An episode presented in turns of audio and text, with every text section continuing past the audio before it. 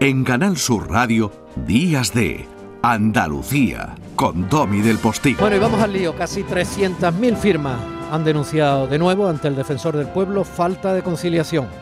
Llevamos dos años en el olvido. Le dijo ayer Laura Baena a la institución.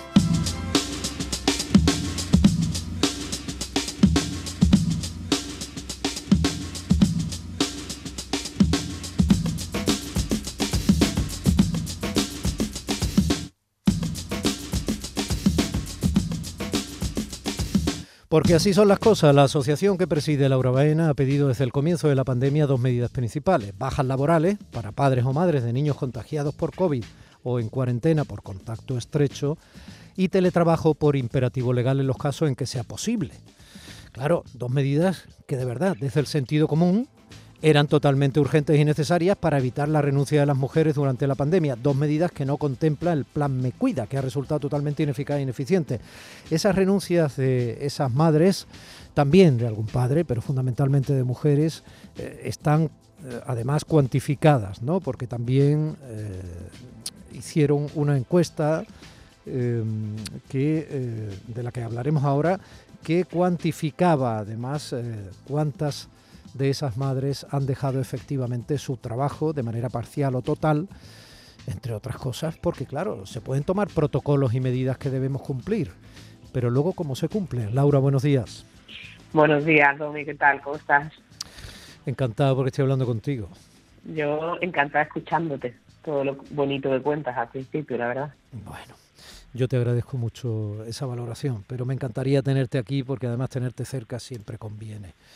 Eh, bueno, cuéntame, te he visto en la foto delante de la oficina del defensor del pueblo, 300 firmas, no 300.000 firmas quiero decir, no son pocas, lo hiciste a través de la plataforma change.org y lanzaste esa campaña, ya fue en mayo de 2020, ¿no? Que decía, los niños y las niñas no se cuidan solos, ¿no? Necesitaba, ¿no? Para mí ayer, además de que creo que hay que elevar la queja y que, se, y que el defensor del pueblo sea consciente de que no se han aprobado unas medidas urgentes que hubieran ayudado muchísimo a las familias a no tener que renunciar, como tú decías, también era una especie de acto simbólico para cerrar este ciclo, estos dos años en los que ha sido muy duros a nivel de activismo social y político.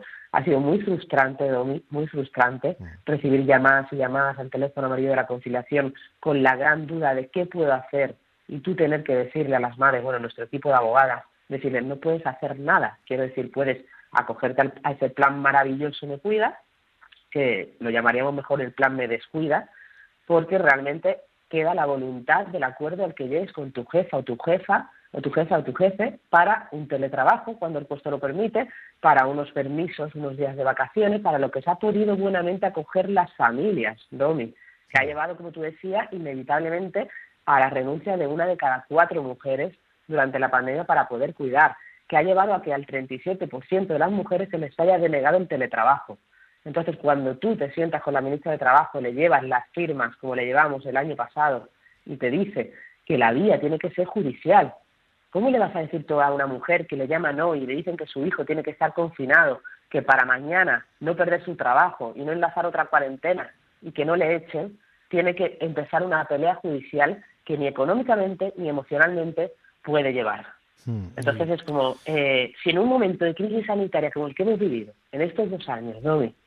No se han puesto los mecanismos automáticos necesarios para no llevar a la deriva a, la deriva a las familias, ¿qué nos queda? Entonces, para mí ayer era la necesidad, pero digo de verdad, y me emocioné dejando las firmas, dejando el sello. En un mes tiene que contestar el defensor del pueblo para decirnos si es de su competencia. Y si es de su competencia, entonces él exige pedir información al gobierno.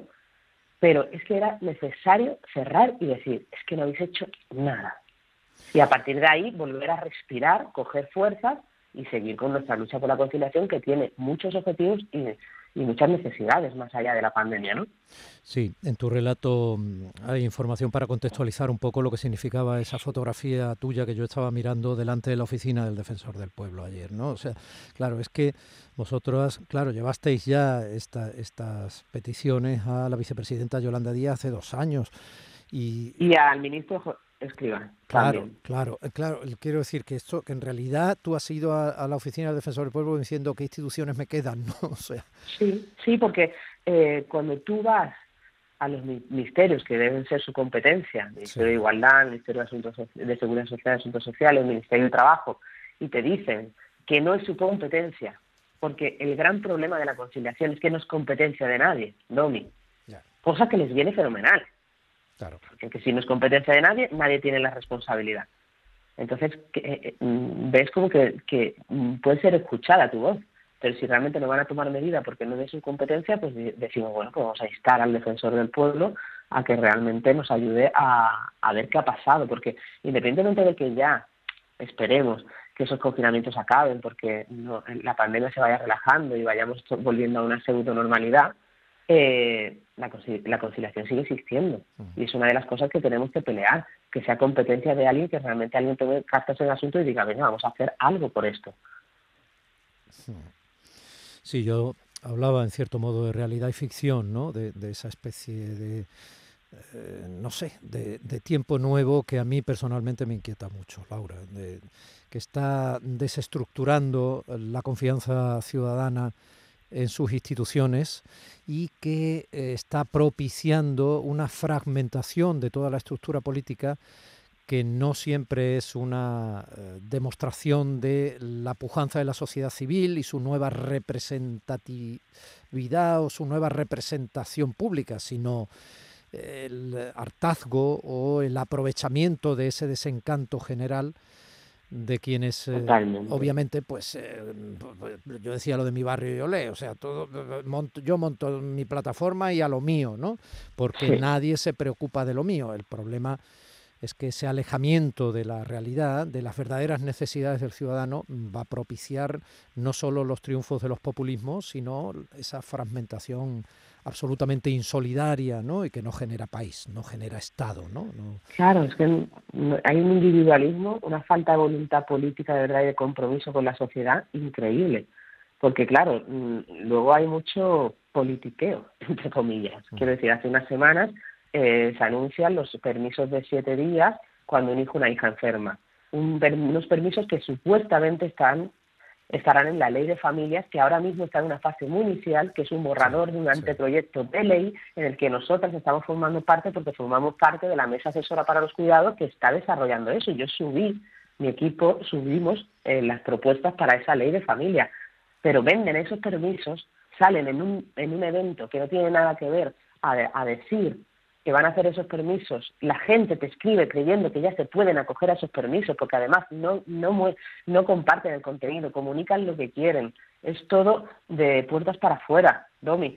Y entonces generan una, eh, un sinsentido en la sociedad, una falta de, de, contenido, de comunicación, de conocimiento, que es increíble, ¿no? Y entonces dices tú, pero es que, a ver, que está fenomenal esos permisos, pero que la conciliación no se soluciona con unos permisos, que eso se trata de un compromiso, una voluntad política y un problema transversal que tiene que impactar en todos los ámbitos. De nada sirve que tú tengas esos permisos cuando tú no tienes flexibilidad horaria, cuando tú no tienes el permiso para poder teletrabajar en una situación de crisis como la que hemos vivido, cuando tú no tienes una brecha salarial, que el martes es el día de la desigualdad salarial, que todavía niegan muchísimas mujeres y hombres en España y en Europa. Entonces, es que eso no soluciona el problema de la conciliación que es tan clave. Necesitamos un pacto nacional por la conciliación. Entonces, cuando esta semana se hace también público la medida de, la, de las jornadas de los cuatro días, y me piden que diga mi opinión, pero ¿qué opinión voy a dar yo de esto? Si esto es algo que en Bélgica, pues a lo mejor está fenomenal un proyecto piloto sobre esto, pero ¿qué cuatro días? que vamos a ¿De qué sirve trabajar cuatro días si cada día trabajamos diez horas con horas extras que no son pagadas, sin flexibilidad horaria, sin eh, planes de reincorporación laboral a las mujeres que paran eh, por cuidar, si no hay ayudas ni reconocimiento social a la maternidad? Entonces es todo tan mentira, ¿sabes?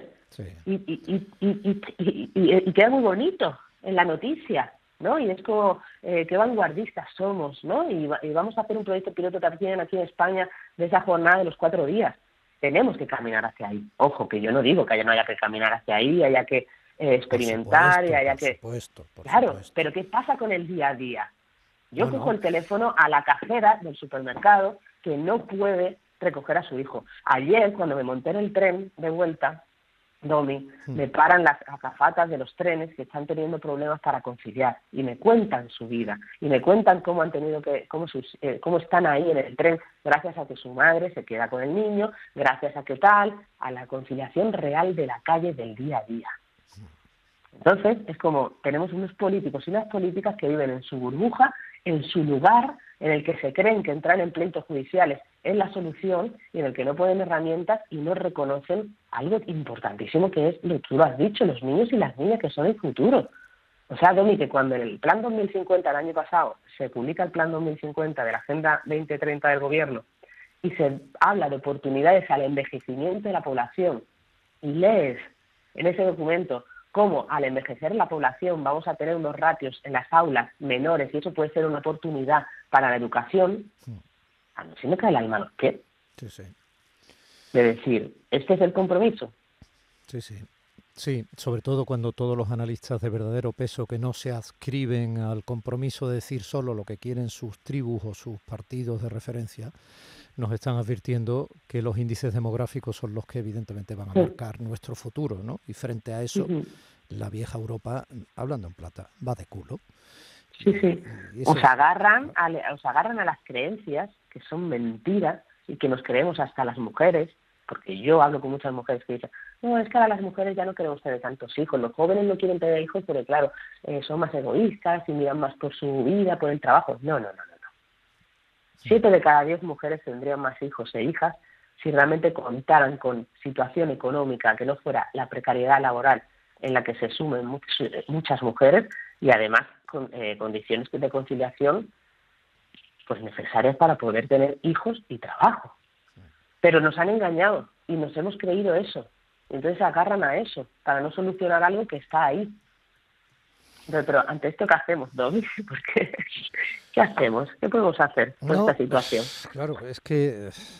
Bueno, seguir luchando y peleando. Claro, yo no, tengo, yo no tengo soluciones fáciles. También tendríamos que tener cuidado de quienes eh, plantean soluciones fáciles, porque ya estamos viendo que no las hay, ¿no? Porque esto de plantear soluciones fáciles o sencillamente denunciar los problemas sin plantear soluciones, eh, también está haciendo... No, soluciones, soluciones las tengo claras.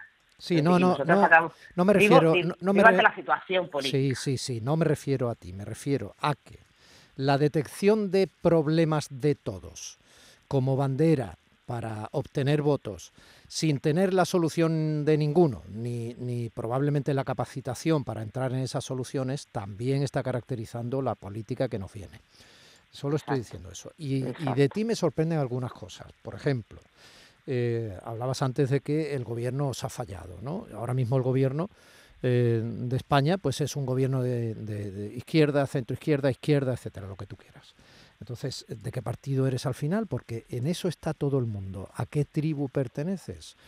O sea, ¿por qué cada asociación poco a poco se ha ido comportando como parte de la munición social y política de los unos o de los otros. O sea, hay que, formar parte, hay que formar parte de claro, ¿qué parte de la sociedad civil no adscrita es capaz, y esto no quiere decir que yo esté en contra de los partidos políticos, todo lo contrario, todo lo contrario. de lo que estoy en contra es de que se utilicen los partidos políticos para acabar denigrando la democracia que nos pertenece a todos y no atendiendo a los problemas reales para los que hace falta mucha capacidad y para los que hace falta espíritu de consenso y para los que hace falta evitar un cortoplacismo que, por ejemplo, es capaz de argumentar que es bueno que haya una baja demografía diciendo que así va a haber más niños en las clases y pueden atender mejor al maestro. Es que de verdad mm, esto es de un cinismo y de una locura que yo no sé dónde nos va a llevar. Pues porque están los intereses políticos y los votos, y tú lo has dicho, eh, Domi, y da igual quién gobierne. Entonces, malas madres y la asociación de renuncio siempre va a estar de la mano de la sociedad civil, de la calle, de defender nuestros derechos y no y no va a tener una ideología. No la ha tenido ni la va a tener. Eh, evidentemente, evidentemente. Bueno, no una ideología, todos tenemos un esquema moral y de valores, entiendo, ¿no? y una ideología política si queremos. Claro, hablamos de, claro, de que queremos partidos políticos que nos representen con calidad y evidentemente con, con capacidad de servicio, sentido común y capacidad. Sí, y, y, yo tengo la suerte de tener una comunidad que lo entiende y que entiende que tengo que reunirme con quien gobierna y entiende que esta semana esté con Ada Colau y entiende que el otro día esté hablando con eh, la derecha y luego con la izquierda para intentar ver por dónde se puede ir. Pero evidentemente sí que te cabrea que un eh, gobierno feminista no haya hecho nada durante dos años con las mujeres. Eso yo me lo llevo. Y por eso, ayer para mí fue tan simbólico, porque necesitaba cerrar esa etapa, ¿sabes? De decir, esto me estoy dando contra un muro que aquí hay que buscar otros caminos. La semana pasada, la semana pasada lanzamos eh, la encuesta El coste de la conciliación, estamos con un nuevo estudio que han contestado 76.000 personas, estamos analizando los datos y el día 22 de marzo presento los resultados. Y ya se lo he dicho al equipo del gobierno, le he dicho, cuando presente los resultados, quiero sentarme con vosotros a ver esos resultados y a ver qué acciones necesitamos para revertir esta situación, más allá de la pandemia. Y aquí en Andalucía, Laura, al fin y al cabo, además tú has vuelto a casa por Navidad casi, vuelves a vivir aquí con nosotros, ¿no? En tu tierra. Sí. pues en Andalucía la verdad que, bueno, hemos tenido muy buena relación este tiempo con la consejera Rocío Ruiz, que formó parte además de las jornadas que estuvimos hablando tú y yo, y hemos estado haciendo algún proyecto de concienciación y de corresponsabilidad y de ir viendo por dónde tenemos que ir, pero ahora está un poco parado, ¿no? Porque como está la situación también política, tema elecciones y tal, y no se sabe, pues ahora está un poco parado. Pero sí que trabajamos con la Consejería de la Junta Andalucía, hemos trabajado también con la Delegación de Familias del Ayuntamiento de Madrid, y trabajamos de la mano con ellos para planes más locales, porque al final ahí es donde se puede eh, buscar pues recursos para, para dar esos talleres de corresponsabilidad a los hombres, implicarlos, se puede ver cuáles qué recursos familiares necesitan las familias cuando no pueden recoger a sus niños del colegio y se pueden eh, adecuar espacios públicos para esa parte de conciliación. Ahí es donde se puede hacer el trabajo de la calle, que es muy bonito también. ¿Sabes? Bueno, y por eh, irnos con una sonrisa hasta el hasta luego. ¿Tú de qué eres más, de Ayuso o de Casado? yo, no me, yo, no, yo no me posiciono ahí. ya lo sabes tú bien. Laura Baena, eh, las asociaciones eh, Club de las Malas Madres y Yo No Renuncio. Eh, que me alegra siempre tenerte cerca. Un beso. Pues sí, es un placer poder hablar contigo de todo y con libertad. Gracias, Roby. Las niñas bien, quiero decir, tu santo bien, todo bien. Ahora tenemos que ponerlo en marcha porque hay cumpleaños infantil, ya sabes, la agenda social de, los, de las niñas es lo primero. Bueno, ya sabes que yo tengo un disfraz de poli por si alguna se lo quiere. Aquí tenemos, por aquí tenemos Para reciclar. de brujita, te lo puedo dejar también. un beso. Un beso. Ella te dio su amor y te hizo ver la luz del sol.